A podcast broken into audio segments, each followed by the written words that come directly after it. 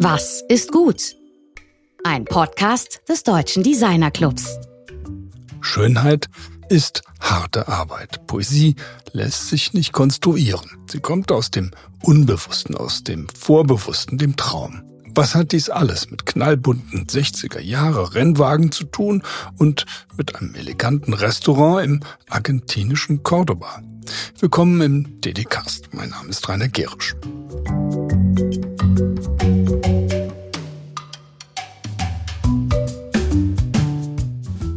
Diesmal eröffnen wir unsere Sendung mit zwei Personalien zu Mitgliedern des Deutschen Designer Club. Eine traurige Mitteilung und eine schöne. Letzte Woche ist ein guter Freund von uns gegangen. Thomas Rempen war einer der prägenden deutschen Designer und Werber über viele Jahrzehnte. Wer ihn kennenlernen durfte, wird ihn nie vergessen. Am 27.11. feierte Jill Sander, eine der am meisten verehrten Modedesignerinnen der Welt, ihren 80. Geburtstag. Die Queen of Less genannte Gestalterin, sie ist ein Weltstar. Des Design keine Frage. Wir gratulieren von Herzen.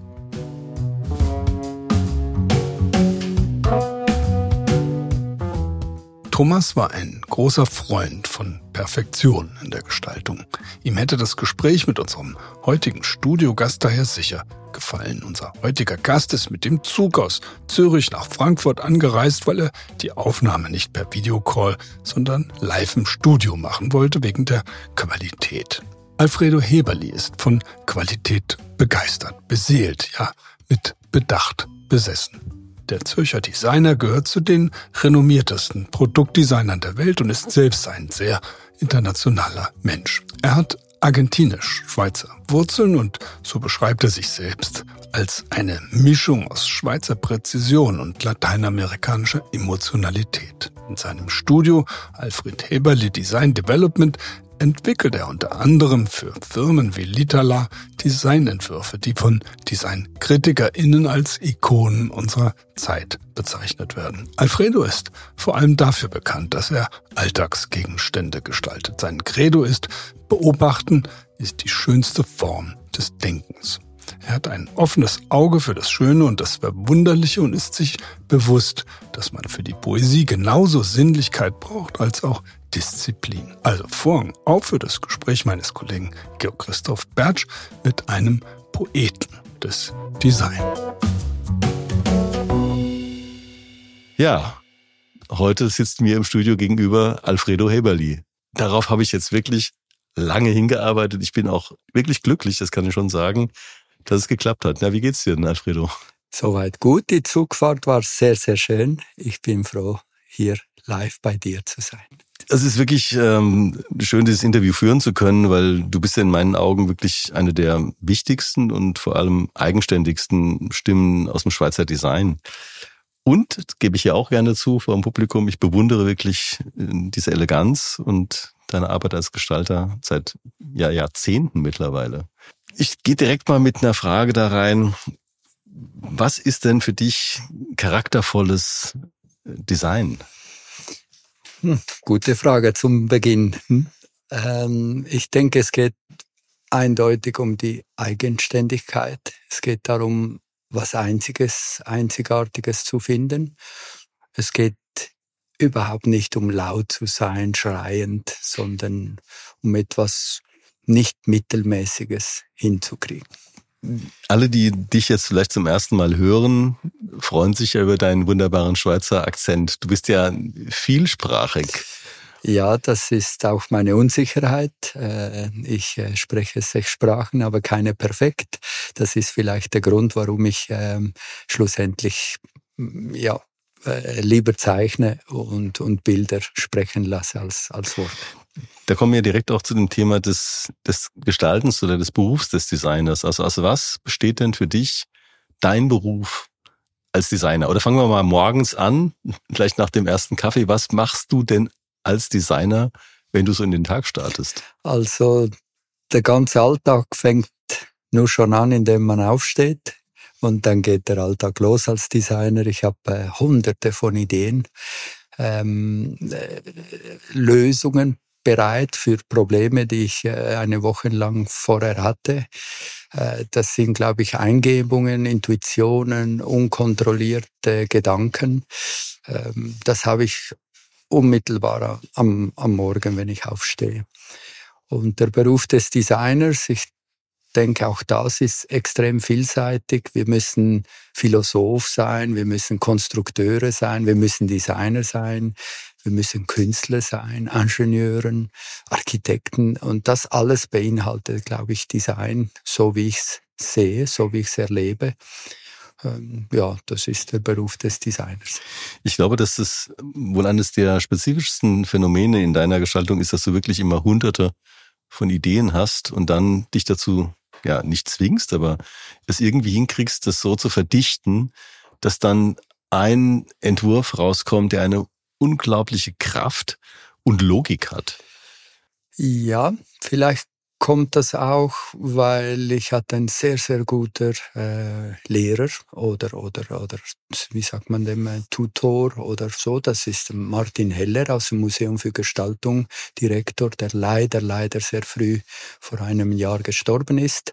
Und der hat mich immer gefragt, ich habe ja mein Studium selber finanziert und das äh, die Hochschule und das Designmuseum ist ein Gebäude aus den 30er Jahren in der Schweiz, hinter dem Hauptbahnhof.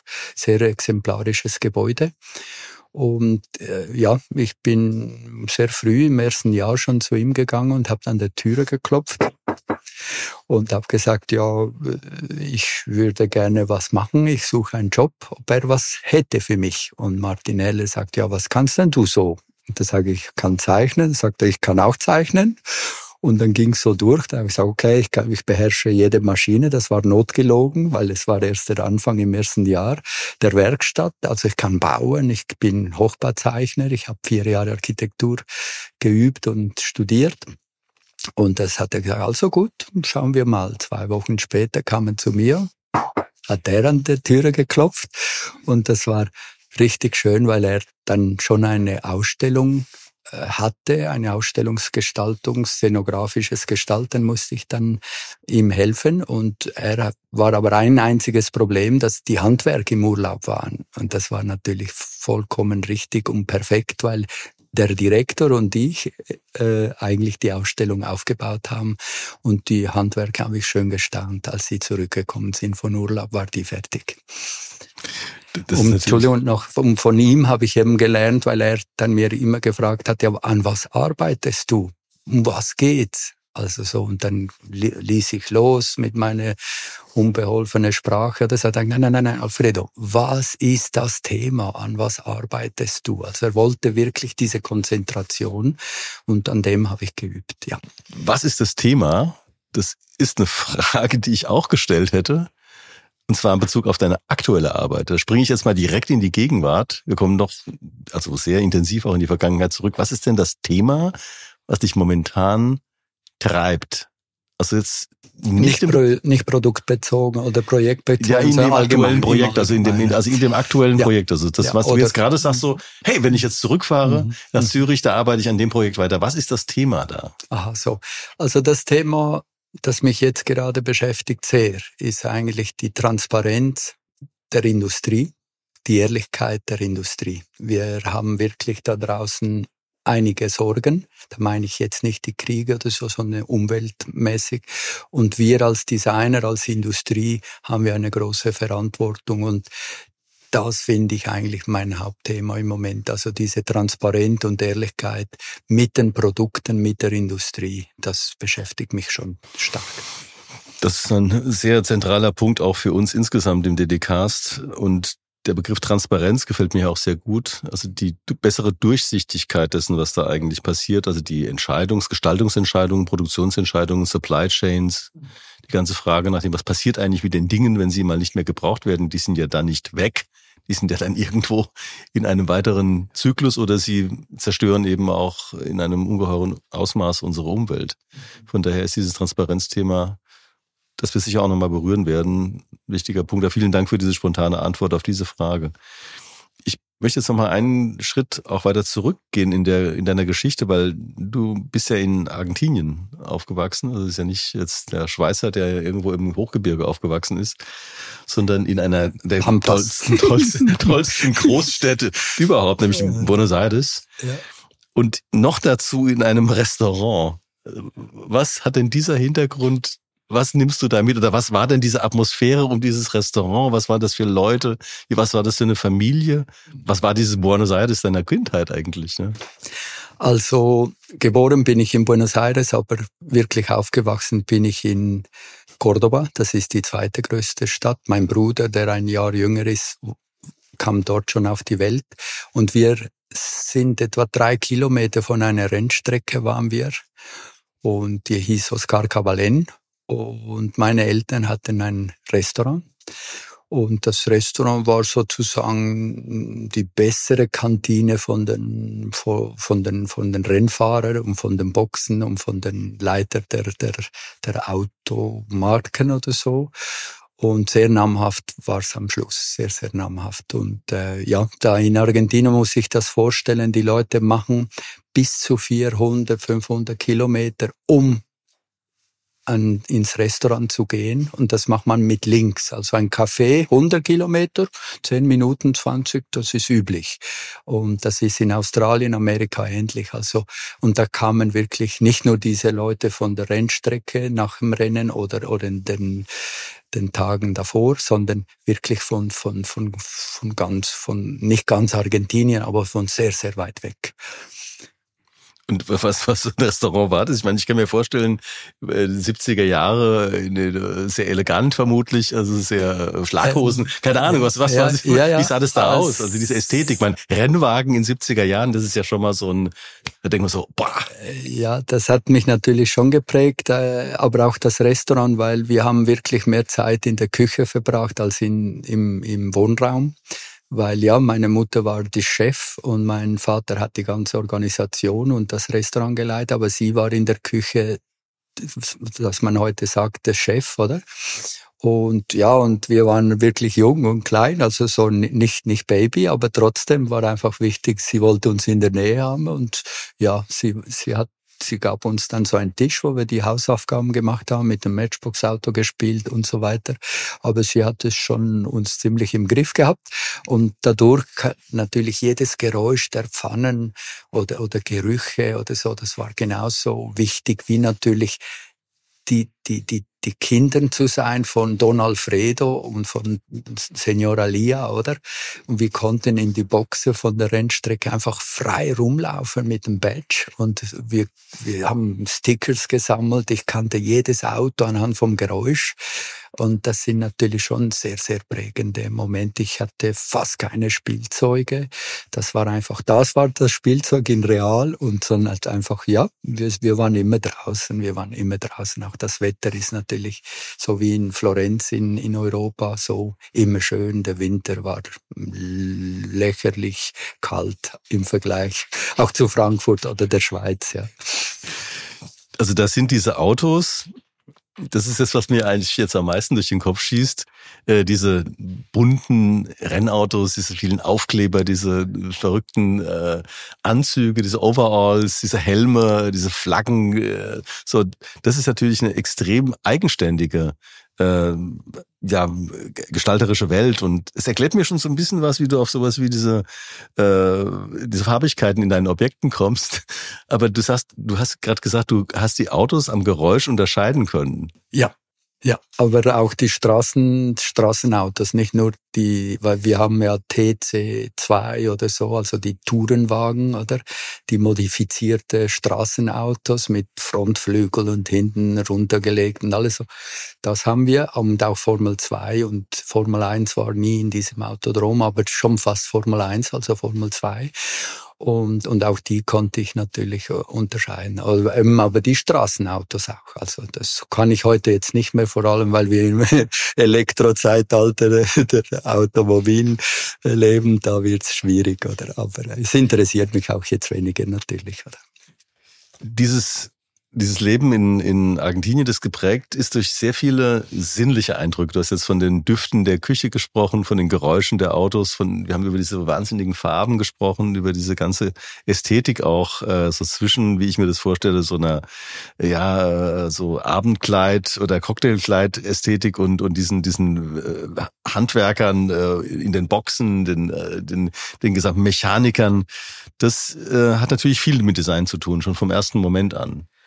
Ja, ich, ich glaube, unbewusst ja, weil ich muss sagen, man hat dann sofort, man, es, es, hat, es hat mir gewisse Autos gefallen, die anderen nicht, die fand ich einfach schon als Kind. Und warum das so ist, das, da, da ging es gar nicht richtig um die Marken, jetzt Ford oder Chrysler oder, oder Renault, oder, sondern es, es ging schon, glaube ich, die emotionale, die, die, die emotionale Berührung von, von einer Form, von einer Farbe, die, die eigentlich ein äh, prägender war als jetzt welche Marke oder welches Auto das war. Das Gleiche passierte bei mir bei den Matchbooks.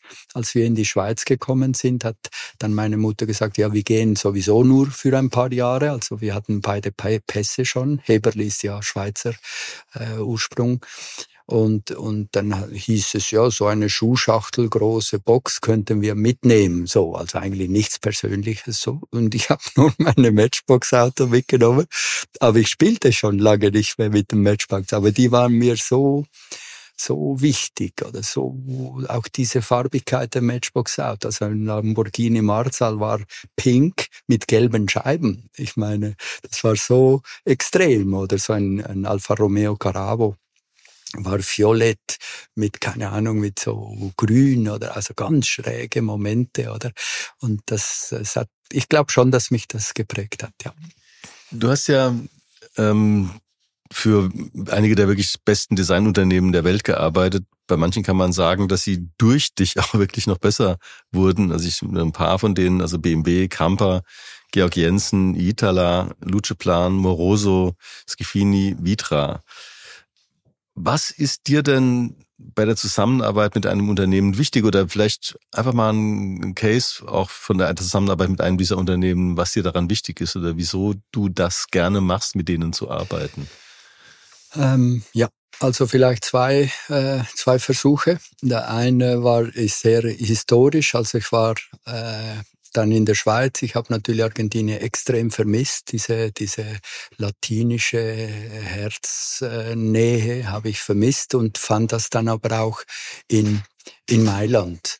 Und später im ersten Jahr des Studiums, ich habe dann dort auch Design entdeckt, vielleicht kommen wir später noch dazu ähm, habe ich dann die Möbelmesse besucht und dann diese Firmen entdeckt. Und das war mir dann total klar. Eines Tages möchte ich für diese zehn Lieblingsfirmen arbeiten. Und äh, ich muss ehrlich sagen, es hat zwar extrem lang gedauert, aber ich arbeite, ich habe für acht von diesen zehn konnte ich arbeiten. Es war so eine Vision von mir und ähm, oh, und natürlich, wenn man dann die Möglichkeit hat, für so eine Firma zu arbeiten wie Vitra oder Moroso, dann ist schon so. Also ich frage mich dann, was, was ist die Qualität oder was war meine Faszination? Mhm. Warum wollte ich für diese Firma arbeiten, zusammenarbeiten? Und, und das ist sehr wichtig, dass wir zuerst eigentlich versuchen zu verstehen, was auch die Firma bedeutet, was kann die am mhm. besten und dann die herausfordern, challengen. Und das Allerschwierigste ist aber eigentlich die Kontinuität hinzubekommen. Also, also nicht nur ein Produkt, sondern noch eins über die Jahre stetig immer wieder zusammenarbeiten. Ist aber auch das Schönste, weil man wird wirklich Freund. Und das ist schon das Schöne. Wir sind eine Familie, denke ich, schlussendlich. Wir arbeiten zusammen mit den Ingenieuren, mit der technischen Abteilung. Die Leute kennen wir. Das hat sich leider jetzt ein wenig beschleunigt. Diese Firmen leiden ein wenig. Wir haben viel zu viele Firmen. Die Besitzer haben es oft nicht geschafft, die zweite Generation hinzukriegen, geschweige denn von der dritte. Äh, sie wurden verkauft. Äh, ja, es sind jetzt Manager eher an Bord und das verliert diese diese Persönlichkeit, oder? Und ich habe immer gesagt, I only work for people I like äh, or with people I like, ähm, weil wir jetzt sehr viel Zeit zusammen verbringen beim beim Entwickeln von Produkten und und das ist enorm wichtig, denke ich. Äh, ja, diese Menschlichkeit jetzt für mich. Also ich wähle sie nicht nur weil sie eine gewisse Technologie beherrschen oder für ein Gebiet stehen, sondern auch, weil das einfach auch tolle Menschen sind, mit denen man arbeiten kann. Das ist ein sehr wichtiger Punkt. Also, weil zunächst mal finde ich eben auch für viele junge Designerinnen äh, die, die Informationen, die du einfach so nebenbei äh, gesagt hast, wichtig. Was für Technologien beherrschen die eigentlich? Also, wieso will ich jetzt auf einen Moroso zugehen? Äh, was können die überhaupt umsetzen und wie kann ich die eben challengen, dass sie mit ihren Möglichkeiten an ihre Grenzen gehen und etwas machen, was noch besser ist als das, was bisher da war. Und du hast auch gesagt, es gibt die Ingenieure, es gibt natürlich die Marketingleute, es gibt dieses, diesen Familiengeist oder es gab diesen Familiengeist in vielen dieser Firmen. Da möchte ich mal speziell auf das Thema der Ingenieure eingehen, weil das natürlich, gerade weil wir vorhin von den Mechanikern kamen, von dem Autorennen auch, das ist eine ganz elementare Schnittstelle, also wie Designerinnen eben mit Ingenieuren zusammenarbeiten. Da würde ich von dir gerne auch mal so ein bisschen so eine Anekdote vielleicht zumindest hören, also wie du konkret mit den Ingenieuren, also bis hin zu den äh, Werkzeugmachern in den Firmen arbeitest. Also vielleicht wir sind ja Industriedesigner, so. Und ich sehe mich auch so als Industriedesigner. Das heißt, wir arbeiten mit der Industrie im Vergleich zu einem Künstler, der vielleicht enorm viel mehr Freiheit hat oder ein Architekt. Und jetzt der Ingenieuren von bei uns im Gebiet oder im Thema des Designs sind immer sozusagen für uns. Speziell jetzt die Italiener sind immer für uns, für die Idee, die wir bringen, für das Modell, die Skulptur, für das, was wir visionieren. Und das ist eigentlich das Allerwichtigste, weil sie helfen uns, das umzusetzen.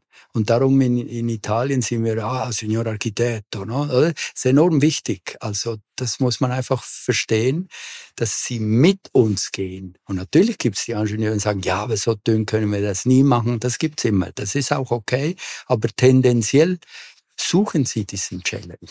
Als ich jetzt das äh, Essenzglas für die Firma Itala in Finnland gezeichnet habe, das ist über 20 Jahre her, das war mein erstes Glas und da sie wussten, dass ich mit Restaurant aufgewachsen bin und Hotel- und Restaurantfamilie komme, war das wie so für die Nordländer klar, der Alfredo, der muss uns das Stilglas machen, weil die Nordländer, auf einmal so speziell jetzt die Finnen, wirklich mal diese fetten Tumbler auf die Seite gelegt haben und mehr Eleganz wollten.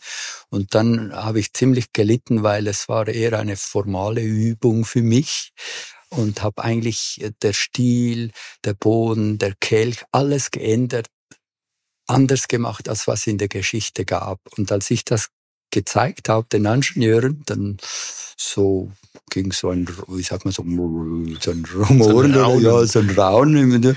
Und, und da sagt Herr Heberli, äh, das ist schon das erste Mal, dass ich ein Glas zeichne. Und ich ganz so stolz, oder? Weil es war wirklich mein erstes Glas. Sag, ja, natürlich und so.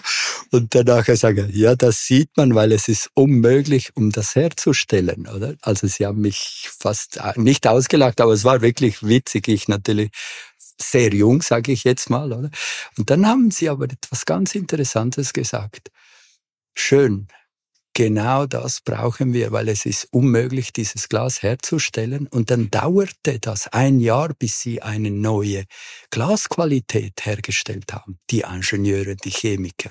Und das war natürlich das große Erfolg von diesem Glas unter anderem, weil es einfach formal komplett was Neues war. Aber diese unsichtbare Erfindung vom neuen Glas, das wussten die die, die nachher das Glas kopieren haben, nicht. Und das war natürlich schon, äh, ist ein Bestseller seit, seit über 20 Jahren und wir produzieren 25.000 Gläser pro Tag.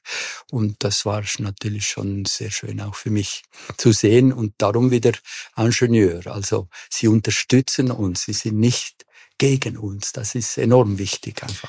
Da kommen wir auch direkt bei, den, bei der, dieser hohen Stückzahl der Produktion ja eben auf diese Frage, das ist auch für uns hier sehr wichtig, der Art und Weise deiner Vertragsgestaltung. Du hast ja einen Vertrag mit Itala und äh, du bekommst ja wahrscheinlich, es gibt zwei, drei Möglichkeiten. Es gibt irgendwie einmalige Abfindungen. Man macht eben einen Vertrag und sagt, dafür bekomme ich jetzt irgendwie 20.000 Euro. Man macht Royalty-Verträge oder man macht irgendwie sozusagen Kontingentverträge. Wie, also nicht, dass, dass ich jetzt einen konkreten Vertrag mit Itala kennenlernen möchte, aber das interessiert mich schon. Also was ist denn für dich der bevorzugt, das bevorzugte Vertragsmodell, wenn du mit einem Hersteller dieser Qualität arbeitest? Ja, ja. Also es ist schon so, dass wir natürlich in, eben, ich habe 91 mein Studio aufgemacht, einen Tag nach dem Diplom. Und wir waren, Konstantin war da, Jasper habe ich später kennengelernt. Also innerhalb von ein paar Jahren haben wir uns alles, alle kennengelernt. Wir waren die Ersten, die in Italien als Nicht-Italiener reingekommen sind. Das war eigentlich schon interessant äh, und eine sicher ein Glücksfall.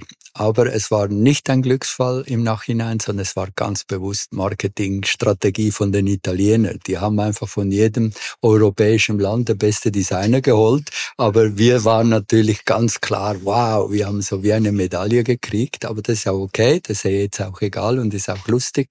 Äh, rückwirkend gesehen merkt man das, wenn man es lebt, nicht. Aber wir wussten, also ich wusste gar nicht, was jetzt Royalties ist und was, was Tantiemen und dann, dann ich wurde ganz, ganz zum Glück sehr, sehr gut aufgeklärt von Enrico Astori, der leider während der Pandemie gestorben ist.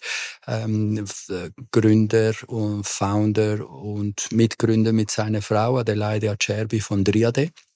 Und er hat mir er hat mich aufgeklärt, was Royalties heißt, was und ich habe immer, weil ich für das Designmuseum gearbeitet habe und vom Martin Heller ein nicht großer Betrag, aber trotzdem einen Betrag bekommen habe von der von einer kulturellen Institution, dachte ich mir, ja, aber die Industrie kann so eine Design-Fee sicher auch zahlen bei Nichte, die Geschichte war natürlich ganz eine andere, dass die Architekten in Italien keine Arbeit hatten und dann haben die einfach gezeichnet, alle die namhafte Meister und dann hat man diese Möbel hergestellt und nachher gab's Royalties. Also und ich kam und sagte, nein, ich möchte ein Honorar. Das ging einfach sieben Jahre lang, bis die Italiener gemerkt hat, dass der Alfredo doch schweizerischer ist als Argentinier, sehr dickköpfig. Aber sie haben ein Honorar bezahlt. Und auf deine Frage zurückzukommen, am liebsten, und das mache ich und nur so, äh, ich verlange eine Design-Fee. Und ich bin sehr, sehr seriöser äh, Designer, meine Design-Fee und Royalties. Und das ist eigentlich mein, mein wie sagt man, mein, mein, meine Art zu arbeiten. Das ist auch mit Sicherheit die beste aus Sicht äh, des Designs, also weil dadurch einmal die laufenden Kosten gedeckt werden können, indem man eben eine Fee hat und sagt, ich bekomme einen Betrag. Und dann, wenn es erfolgreich ist, gibt das Unternehmen eben aus seinem großen Erfolg einen kleinen Anteil an die Designer ab. Genau. Und ich denke, das ist eh Win-Win ist leider nicht üblich immer und die Industrie ist da ganz stark. Und natürlich, ich habe, ich hatte einen Druck oder ich habe immer noch einen Druck. Die Schweiz ist sehr teures Land, aber ist ähnlich wie in Skandinavien. Die Löhne sind sehr hoch. In Deutschland ist es ähnlich. Das ist in Italien nicht der Fall. Das ist in Spanien nicht der Fall und so weiter. Also da wird nicht darüber gesprochen, aber es ist einfach so. Ich kann meine Assistenten nicht ausnutzen. Das geht nicht. Ich lande im Knast. Das geht einfach einfach nicht, ist auch, wäre ich auch nicht stolz. Äh, so. Und insofern kämpfe ich dafür und ja, das, das ist schön. Kämpfen ist ein nicht schönes Wort, aber ich mache mich stark für diese Philosophie. Wir hatten gerade vor kurzem ein Gespräch geführt mit Markus Maas, dem äh, Direktor des Kostümwesens des hiesigen Schauspiel und Oper. Die haben 120 Schneiderinnen, Schuhmacher, Hutmacher über die Frage der ausgelagerten Produktion von bestimmten Dingen, wenn die zum Beispiel jetzt für ein äh, Marching Band 100 äh, ähm, Kostüme schneidern müssen, dann wird es eben auch ausgelagert. Und da ging es tatsächlich um den Kostenunterschied zwischen Deutschland und Italien in den Schneidereien. Und er sagte, es ist ungefähr ein Drittel dessen, was man hier bezahlt, zahlt man in Italien. Wobei dann dort eben auch wieder äh, die Problematik besteht, dass Italiener eben aufgrund ihrer traditionellen Methoden dann wiederum andere Leute, die unten drunter sitzen, teilweise Migranten, äh, dafür einsetzen. Es ist schon eine riesige Problematik, diese, diese Kosten. Und insofern ist es umso wichtiger, dass eben in den Hochpreisländern eben auch hohe äh, Honorare oder Gehälter bezahlt werden, weil die Qualität, die dem Ganzen zugrunde liegt, die entsteht nur so. Ja. Ja, das ist, das glaube ich auch eben, wie gesagt, ich, äh, ich komme aus einem südamerikanisches Land, dort wird genauso gebastelt oder ist genauso jongliert mit Löhne und, und mit Schwarzarbeit und so. Und das interessiert mich einfach nicht, weil ich bin sonst nicht ein erfolgreicher, jetzt ökonomisch gesehen, Designer, wenn ich das beides nicht schaffe. Und ja, aber wir hatten, wir hatten eben gerade über die, äh, diese Frühphase, also deine Gründungsphase deines Studios, in der du halt Konstantin Gircic äh, kennengelernt hast, der damals als Deutscher in Italien gearbeitet hat, Jasper Morrison, der als Brite in Italien gearbeitet hat. Ich habe ja in unserem Gespräch mit Konstantin Gircic, das schon zwei Jahre her ist oder so, äh, einen Schwerpunkt bei einem Material gehabt. Also für Konstantin ist Holz wahnsinnig wichtig. Also nicht nur deshalb, weil er seine Karriere letztlich an der Panam School for Craftsmen in Wood äh, gestartet hat, also mit einer Holzausbildung, bevor er dann eben äh, Design studiert hat, Royal College. Ähm, gibt es denn für dich so ein Material, wo du sagst, so, das ist eigentlich das Material, das mich am meisten umhaut? Oder bist du dann doch zu sehr Industriedesigner, der sagt, naja, die Materialien, die die Firmen verarbeiten können, die interessieren mich? Ähm, nein, ich bin da schon offener. Es ist nicht so, dass ich nur ein Material habe. Vielleicht äh, das Draht interessiert mich sehr, weil es so das minimale Material ist, es ähnlich skizzenhaft eingesetzt werden kann. Ich arbeite ganz stark auch mit endlosen Linien so für mich oder im Zeichnen und Draht äh, bringt das ziemlich auf den Punkt. Aber Glas ist auch genauso schön, weil es so immateriell ist. Und Holz, ja, Holz ist für mich immer noch das allerintelligenteste Material, weil es wächst. Man kann von einem Boot zu einem Haus, von Stühle zu Gefäße machen. Die ganze Menschheitsgeschichte kann und basiert auf Holz. Und das ist schon interessant. Das ist schon vor allem, weil es eben auch äh, wächst, weil wenn ich es nicht mehr brauche, wieder zu Energie führen kann und so weiter, ist schon sehr, sehr ein schöner Kreislauf. Ich habe ja im süddeutschen Raum bei München ja ein Haus ähm, gebaut, also ein Case Study Haus für Baufritz. Diese Firma hat jetzt vor kurzem eins der wichtigsten Bundespreise für Ökologie bekommen, Frau Fritz Kramer, die Firma Baufritz. Und das war schon sehr lernreich, wie stark wir mit Holz was machen kann. Aber als mein Lieblingsmaterial zu benennen, würde ich lieber nicht. Da bin ich zu offen. Für, für, aber, für, aber, mit, ja. aber, mit, Holz gibt ja von Günter Eich diese berühmte Zeile, wer möchte leben ohne den Trost der Bäume? Mhm. also Bäume sind uns ja auch so nah. Also wir sind ja mit Bäumen äh, zusammen entstanden als Menschheit. Und von daher finde ich das auch, diese Tiefe der, deiner Beziehung zu Holz sehr spannend. Ähm, Du publizierst ja demnächst ein, ein Buch, also wieder mal nach langer Zeit ein Buch. Alfredo Heberli, 30 Jahre, Fragen, Antworten, verbal, verbal gekritzelt. Ähm, du hast jetzt hier auch Druckfahnen oder Korrekturfahnen liegen hier auf dem Tisch. Ja. Es sieht alles schon sehr schön aus. Wo, worum geht's denn in diesem Buch? Also das, ähm, also verbal gekritzelt, ähm, das kann man sich jetzt schon ein bisschen erklären nach dem bisherigen Gespräch, ja. was das Kritzeln und das Reden zu tun hat miteinander. Worum geht's? Also bei verbal gekritzelt, das ist so, das erste Mal, dass ich nach Mailand kam, auch eine witzige Geschichte, weil eben ich habe Argentinien vermisst. Und dann habe ich zufällig gesehen, dass es eine Möbelmesse gibt. Ich war im ersten Jahr Designstudent. Dann ging ich zum Direktor, nicht Museumsdirektor, sondern Schul Hochschuldirektor und habe dann gesagt, äh, ich würde gerne für drei Tage nach Mailand gehen. Und er sagte, ja, das geht schon, aber ich muss ein halbes Jahr vorher das Formular ausfüllen. Und ich als Argentinier frech, wie wir sind, oder? Wir machen ja auch Tore mit der Hand, kennen wir auch als Fußballer oder so. Also so frech war ich, äh, unverschämt und habe dann gesagt, schauen Sie, Sie haben zwei Möglichkeiten. Oder ich, ich gehe, ich kann gehen oder ich bin krank. Und der Direktor sagt, ja, Herr Alfredo, du bist schon von ersten Tag an warst du anders, oder? Das ist also gut du kannst gehen, aber bitte sag's niemandem. Ich habe aber zwei Freunde mitgenommen aus der Klasse und dann habe ich eben Mailand äh, das erste Mal erlebt, die, der Salone del Mobile und das einzige Mal, dass ich nicht in Mailand war, war während der Pandemie. Und nicht, dass ich in ein Loch gefallen bin, aber doch so auf einmal hatte ich zehn Tage, eine Woche frei. Also es war einfach so, was mache ich jetzt? Und dann habe ich wirklich gesagt, okay, ich habe meine Bucketlist und ich fange wirklich das Buch an zu schreiben, weil ich habe so viel schöne Begegnungen in Mailand und ich habe eigentlich beim Verbal gekritzelt, diese Leute, die ich kennengelernt habe, diese Industrielle, die Freunde, Konstantin Jasper, aber ich weiß sie alles noch auswendig und die habe ich niedergeschrieben. Also eigentlich eine Biografie ohne mich über die anderen Leute, die ich in Mailand begegnet bin.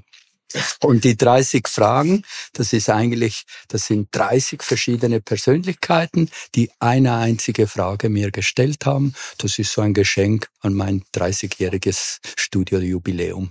Und was sind natürlich Designdirektoren aus London, äh, Journalisten aus Italien, aus Deutschland, kreuz und quer. Aber es sind vorwiegend jetzt, sage ich, Leute, die sich mit Design beschäftigt haben.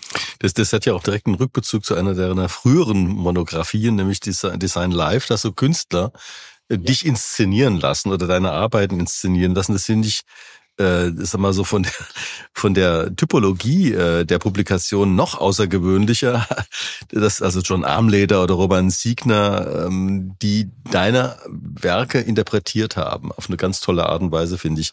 Was ist denn dein direkter Bezug zur Kunst? Äh, ja, vielleicht noch kurz, warum das Buch so entstanden ist, weil ähm, äh, ich war Guest of Honor in Kortrijk, eine Biennale, und äh, nach Rolf Fellmann, der aber ein Hersteller ist, war ich der erste Schweizer Designer, der sie ausgewählt haben. Und das ist eine sehr, sehr große Ehre. 5000 Quadratmeter, wie füllt man das, oder?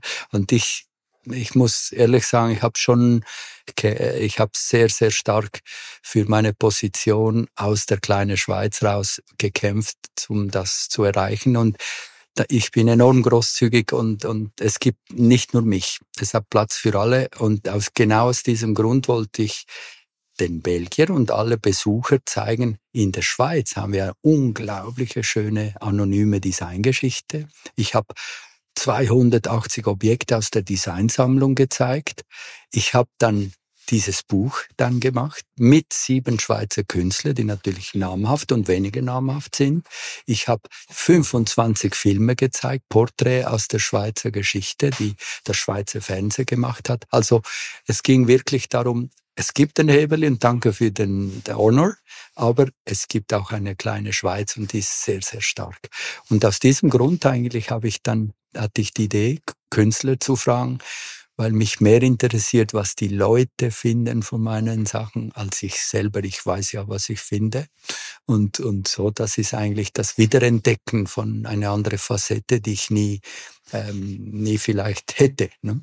Das finde ich insofern besonders sympathisch, weil gerade bei einer so ja, exponierten Persönlichkeit wie dir könnte man ja erwarten, im negativen Sinne, dass sie sich so in so einen Geniekult inszeniert und sagt, ja, ich bin der Erfinder von allem. Aber was du jetzt eigentlich mit all dem, was wir hier erfahren, deutlich machst, auch mit dem neuen Buch, ist, dass du selbst ja nur in einem Kontext existieren kannst. Das ist sicher meine, meine extrem menschliche Seite, die ich habe. Ich, ich lebe für Menschen, mit Menschen, aber auch auch was ich vielleicht von der Schweiz gelernt habe. Also sich nicht so wichtig zu nehmen, sich runter zu nehmen, und speziell in, in so Branchen wie wir, in Mode, Kunst, Design, Architektur, wo, wo schon sehr stark von Egomanen geprägt werden, nehme ich mich wirklich zurück und das kostet Kraft und es ist immer so auch ein Leiden, weil ja, warum nicht warum bin ich jetzt doch nicht auf dem Cover und, und, und. Und diese Unsicherheit, aber ich kann gut jetzt heute damit leben und das Buch hat mir auch geholfen, eigentlich zu sagen, ja, es hat einen Grund, warum ich mich nicht im Mittelpunkt stelle. Ich mache es für die jungen Designer, die haben das nicht erlebt. Ich hatte das Glück, ich möchte das teilen. Und das finde ich schon auch wichtig, weil ich habe viel von Bruno Munari gelernt, der 60 Bücher gemacht hat. Ich habe auch viel von Enzo Mari oder eben von Enrico Astori, all diese Hersteller, die mir sehr viel gegeben haben. Und wenn ich die nicht erlebt hätte oder die ersten Publikationen mit Italo Lupi oder so, ich finde das immer schade, wenn man das für sich behält und sagt, jeder muss da durch oder so. Oder das so auch ein Stück weit schweizerisch. Ja, du musst das Militär machen, jeder muss durch diesen, Entschuldigung, jetzt Scheißdreck durch. Ne? So. Und ich finde das einfach nicht nötig. Also man muss nicht jeder Mensch durch den gleichen Schlamm ziehen. Nee. Ist, also gerade Italo Lupi ist ja kürzlich äh, verstorben. Leider, ja. ja auch das. Äh, eben, äh, die, das Buch hat jetzt doch zu lange gedauert.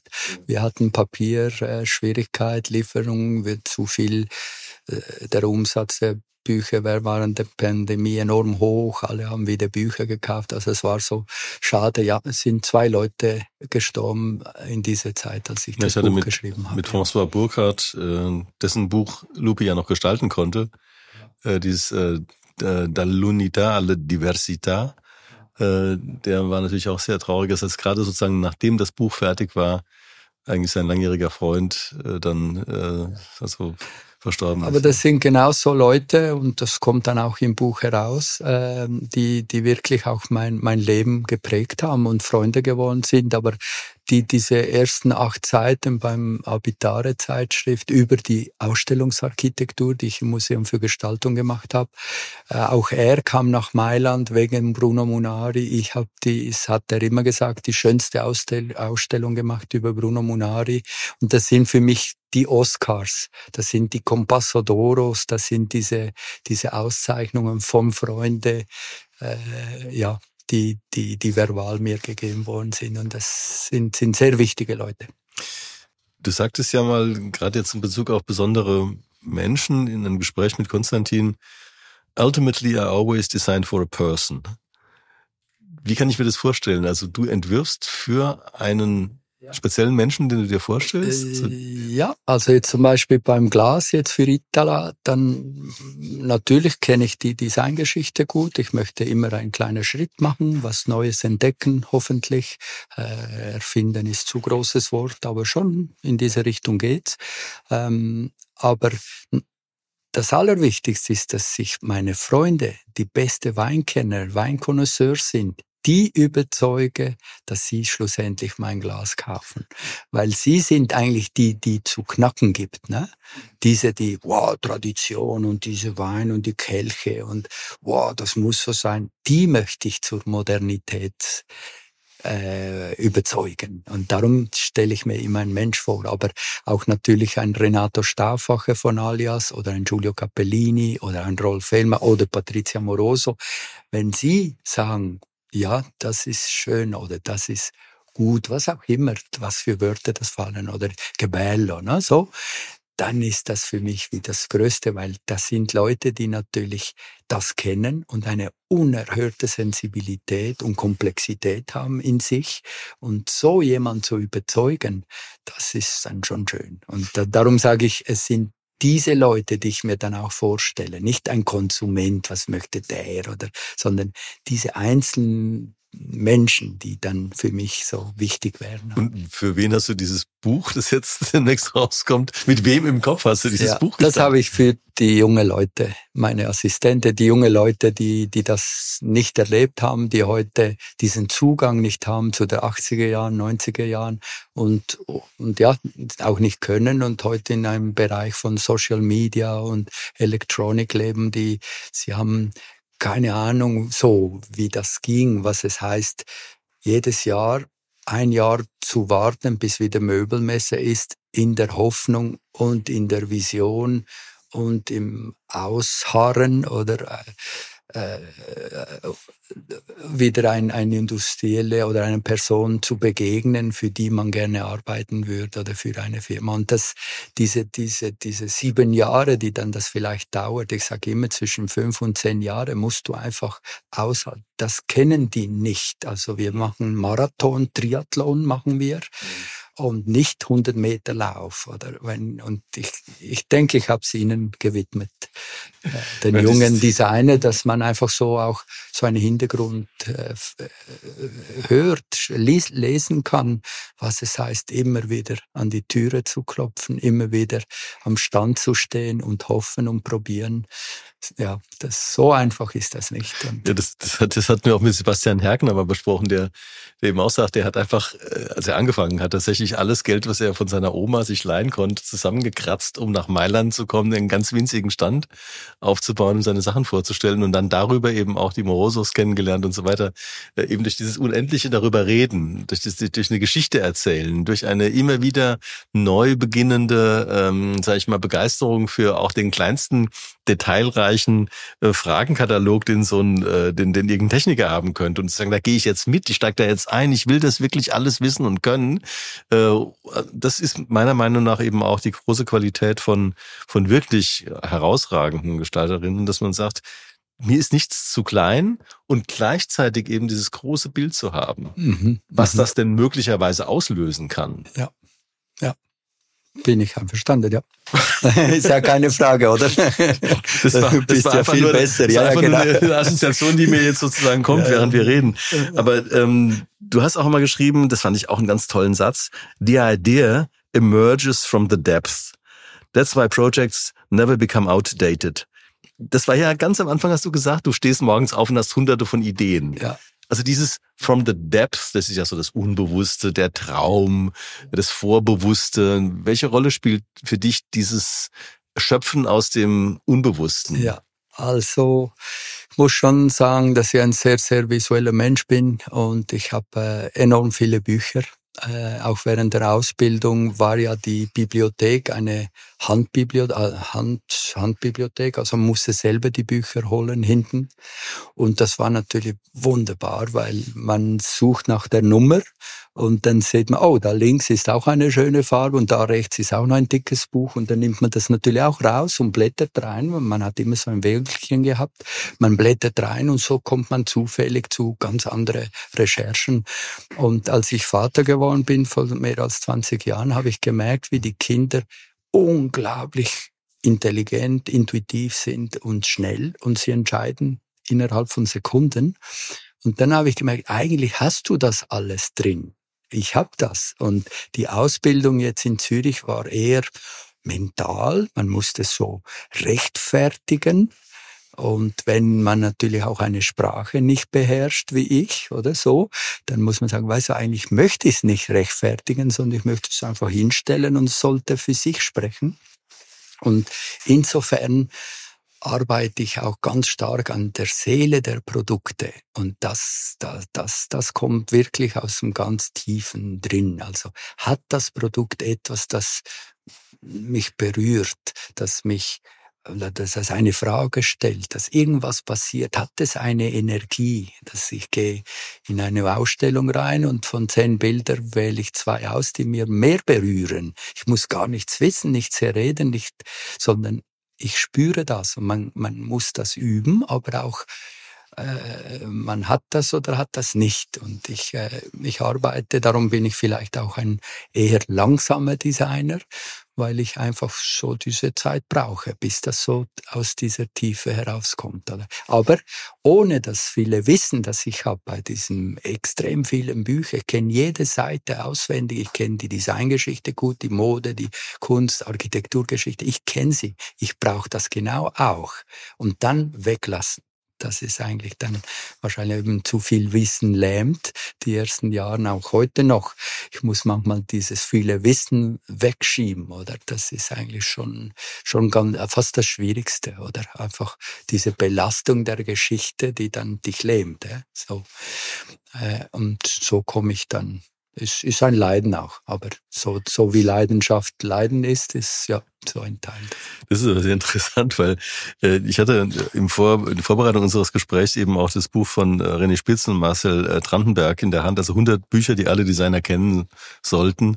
Und da empfehlen eben, äh, also keine Ahnung, 40, 50 Designer empfehlen eben jeweils ein Buch. Und du als einziger äh, sagst, ähm, empfiehlst eben eigentlich die Bibliothek, also nicht das Buch. Du, das ist wortwörtlich sagst du da, sowohl im Studio als auch zu Hause habe ich rund 40 Meter laufende Bücher, 40 äh, laufende Meter Bücher. Und die sind eigentlich dieses eine Buch für dich. Das fand ich ein ganz interessantes Bild. Das heißt, es gibt nicht das einzelne Buch. Es gibt aber die Notwendigkeit von Bibliotheken, sowohl im Studio als auch zu Hause. Ja. Also jetzt hier, wo wir sind, ist, sieht es genauso aus wie bei mir im Studio, oder? Also du hast wahrscheinlich noch mehr Bücher, nur es ist ein anderen Raum, genau. Äh, nein, da meine ich schon, ich, ich, ich finde, es gibt kein einziges Buch so eins. Ich, ich würde leiden, oder? Aber ich finde schon wichtig, die Zeit, das Gewicht, der Geruch, aber auch die Zeit, die man verbringt beim Lesen oder beim Blättern, wie auch immer. Ich meine, jetzt nicht jedes Buch habe ich nicht gelesen, muss ich schon sagen. Aber das macht auch nichts. Aber man, man kriegt einen Bruchteil davon mit und weiß, was da drin ist und was die Person wollte oder gemacht hat. Und das finde ich wichtig der Kontext von dem Bild, den ich habe. Sonst kann ich sie ja gar nicht brauchen. Wenn ich nicht das Wissen davor und dahinter weiß, dann, dann ist es einfach ein Bild. Und so googeln heute äh, junge Designer und, und, und so. Und das hat keine Wichtigkeit dann. Es ist einfach flashy und so, aber dass ich weiß, dass das aus den 80er Jahren war, 60er Jahren, 70er Jahren, was für eine Technologie oder was der Künstler wollte oder auch nicht, aber einfach oder nur schon wer es ist und dann zu sehen, was der sonst gemacht hat und so. Das ist schon, finde ich, wichtig. Ist ein Wissen, das ich zum Teil heute vermisse.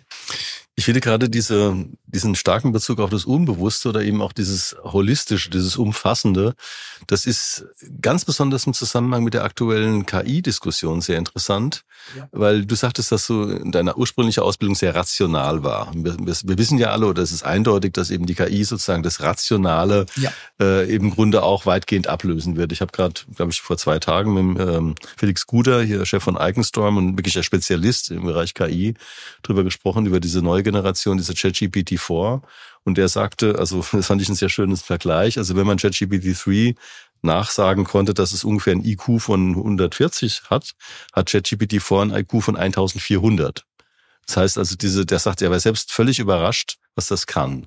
Also diese, diese rationale Seite, die wird uns wahrscheinlich in vielerlei Hinsicht einfach schlicht und ergreifend abgenommen werden bei der Entwicklung, auch bei dem Entwurf. Ja. Und dann wird eben umso wichtiger, deshalb finde ich das Gespräch an der Stelle jetzt auch so interessant, gerade zwei Tage nach dem Gespräch mit Felix, dieses äh, sozusagen Erspüren, mhm. das kann natürlich eine Maschine nicht, sonst wird sie auch nie können in der Form. Da kann man zwar jetzt irgendwelche Fantasien aufbauen, was Maschinen können könnten, aber diese körperliche Wahrnehmung kann eine Maschine natürlich auch nicht, weil nur wir um unseren Körper, es ist ja keine rationale Geschichte.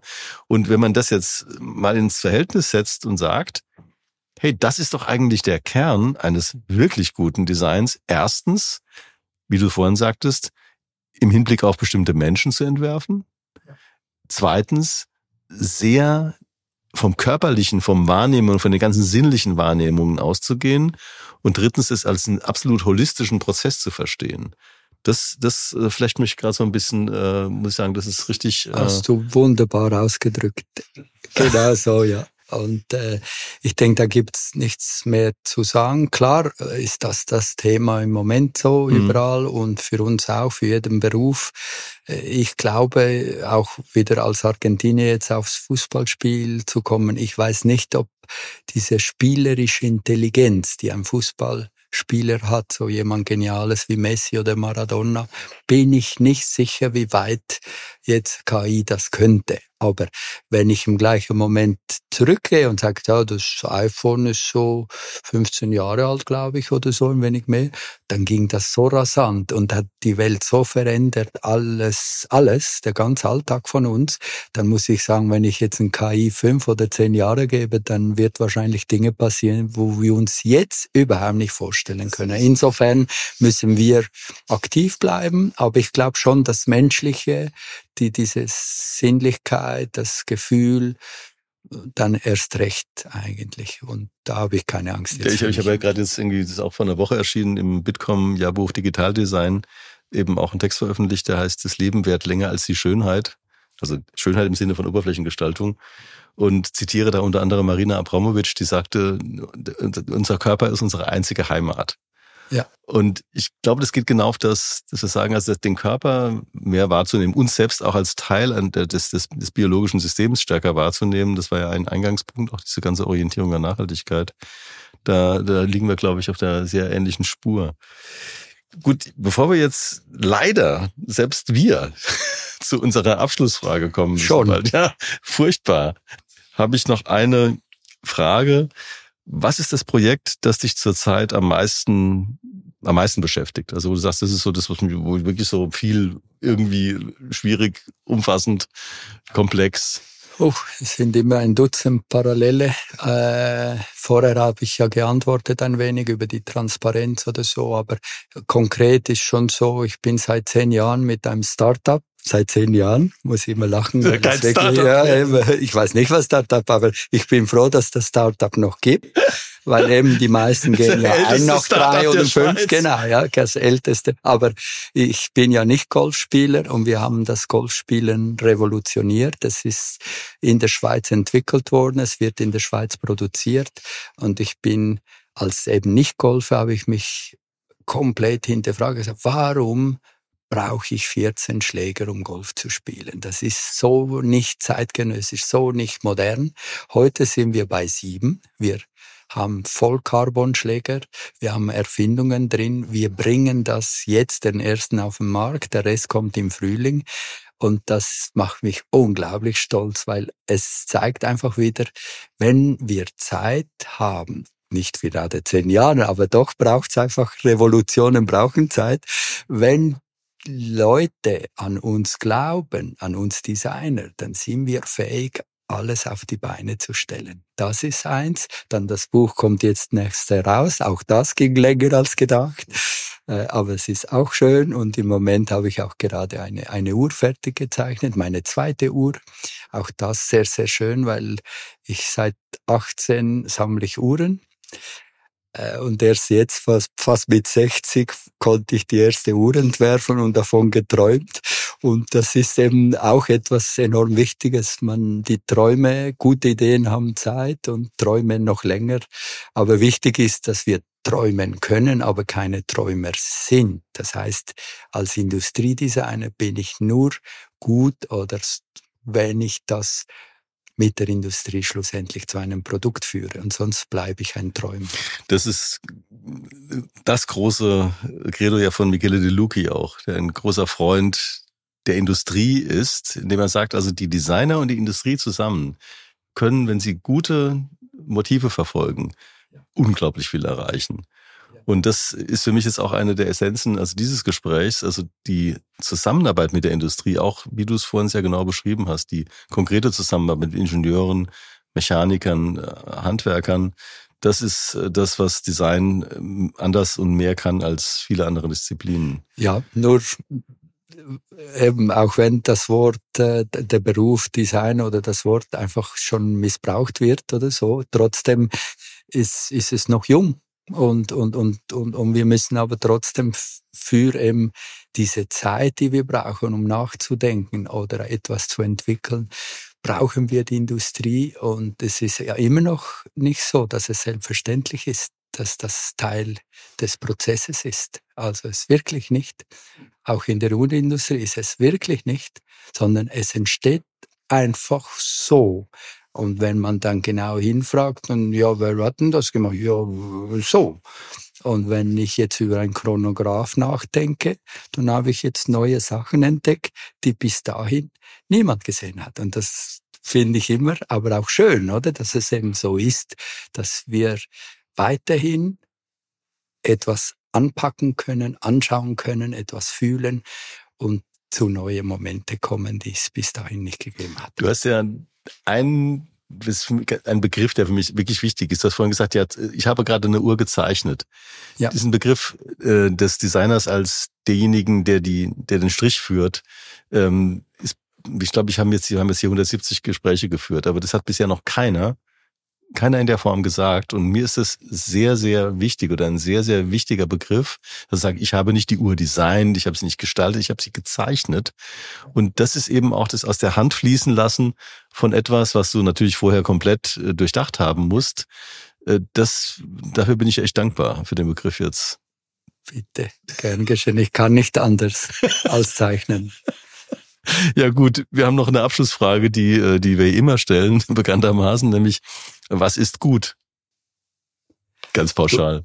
Gut, also mein gut und schlecht, Daumen hoch, Daumen runter. Ich denke, gut gutes Design oder gut ist, wenn mich etwas berührt, vielleicht sogar mit einer neuartigen Qualität. Äh, das ist für mich gut. Ja, wenn man, wenn irgendetwas, was auch immer das ist, ohne zu werten, mich berührt. Ja, vielen Dank. Du hast wie in Kortrijk schon äh, nicht nur dich, sondern auch die Schweiz äh, wunderbar äh, repräsentiert. Also ich danke dir ganz herzlich, dass du, wie gesagt, aus Zürich angereist bist und ähm, dass das Gespräch, äh, an dem ich schon ein Dreivierteljahr oder so gearbeitet hatte, bei dir dauert hat wirklich alles relativ lang, dass es zustande kam. Danke. Danke dir. Das war Alfredo Heberli im Gespräch mit Georg. Seine ruhige und zugleich mitreißende Art ist wirklich etwas sehr Besonderes. Ich habe wenige Studioaufnahmen erlebt, denen ich derart gebannt und begeistert zugehört habe. Die Kraft der Intuition, der Emotionen und tiefen sinnlichen Wahrnehmung ist etwas Gutes, ganz im Sinne des Themas dieses Podcasts.